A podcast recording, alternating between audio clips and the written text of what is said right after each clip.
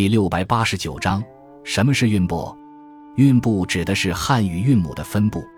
反切注音的方法发明之后，人们可以将汉字的音节分为声和韵两部分。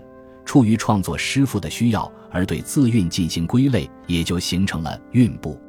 根据《隋书经籍志》的记载，三国时期魏国李登的声类是最早的韵书，但是已经失传。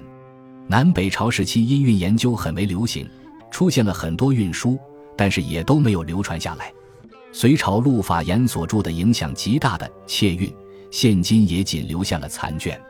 北宋官修的以《切韵》为基础增广而成的《广韵》，将汉语音韵分为二百零六个韵部。